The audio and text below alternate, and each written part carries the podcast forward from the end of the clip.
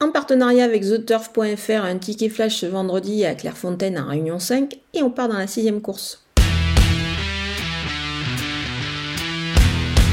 Le numéro 10, Kharkov, s'annonce redoutable à mon avis euh, dans cette catégorie-là. Le cheval est en forme, euh, il évolue sur sa distance et il va bénéficier de la décharge de son apprenti. J'aime bien aussi le numéro 1, euh, Joao, qui reste sur une bonne sortie.